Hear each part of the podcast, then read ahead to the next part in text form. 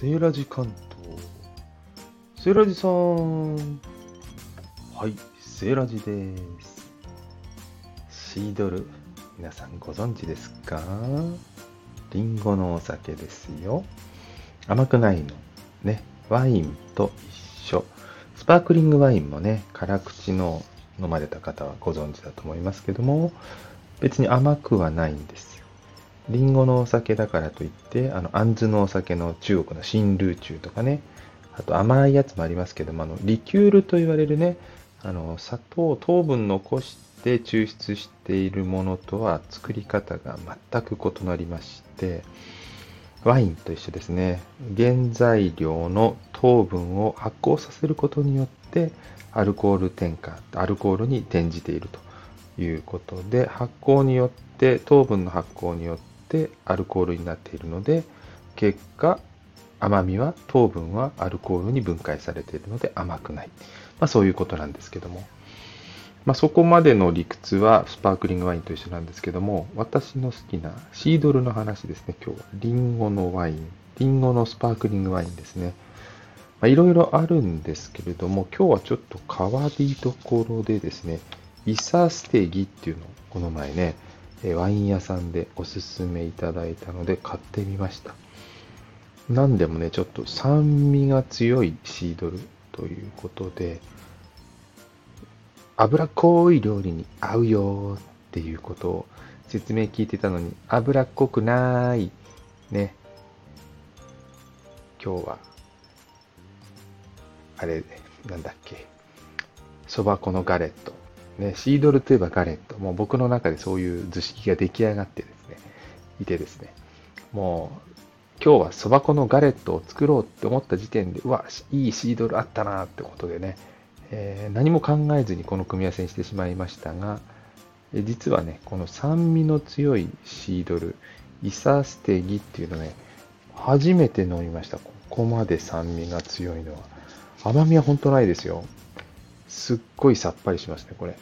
これね、最初飲み慣れた普段のシードルとちょっと味が違うんで、ややギョッとするんですけど、正直。確かにこういう酸味もありですね。面白い話しましょうか。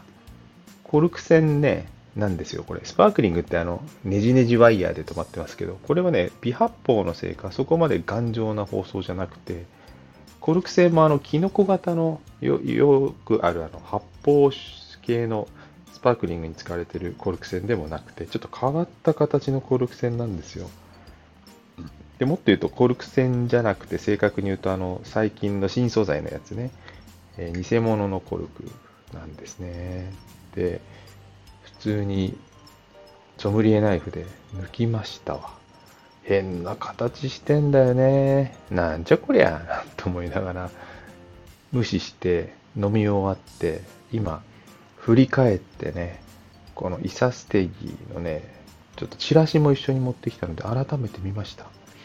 飲み終わってから気づいたんですけど、この蓋には意味があって、変な形ね、逆向きに刺すとね、注ぎ口になるんだそうですよ。そして、このバスク地方っていうんですけどね、このワインの地方ね、リンゴの取れる、スペインとフランスの国境、まあ、スペインですけども、バスク料理っていうのね、あの生ハムとか有名ですけど、食べたことある方もご存知かと思いますが、そのバスク地方ではね、このシードルを飲むときね、コップにね、上から注ぐんですね。ジョワーってで泡立てて、ね、それで香りをふわっと出すそうなんですよ。で、その上から注ぐね、泡立て注ぎのツールとしてね、この変竹林な形のコルクが用意されたんですね。失敗した。もう全部飲んじゃったよ。もう一回買うか。ね。もう一回買おう。そんな気になりました。はい。ね、バスク地方のリンゴっていうのはね、なんか酸っぱいらしいんですね。そのまま食べるにはちょっと辛いぐらい酸っぱいらしくて、それが発酵させてシードルにしてもやっぱり酸っぱいということで、え今日はガレットに合わせましたけども、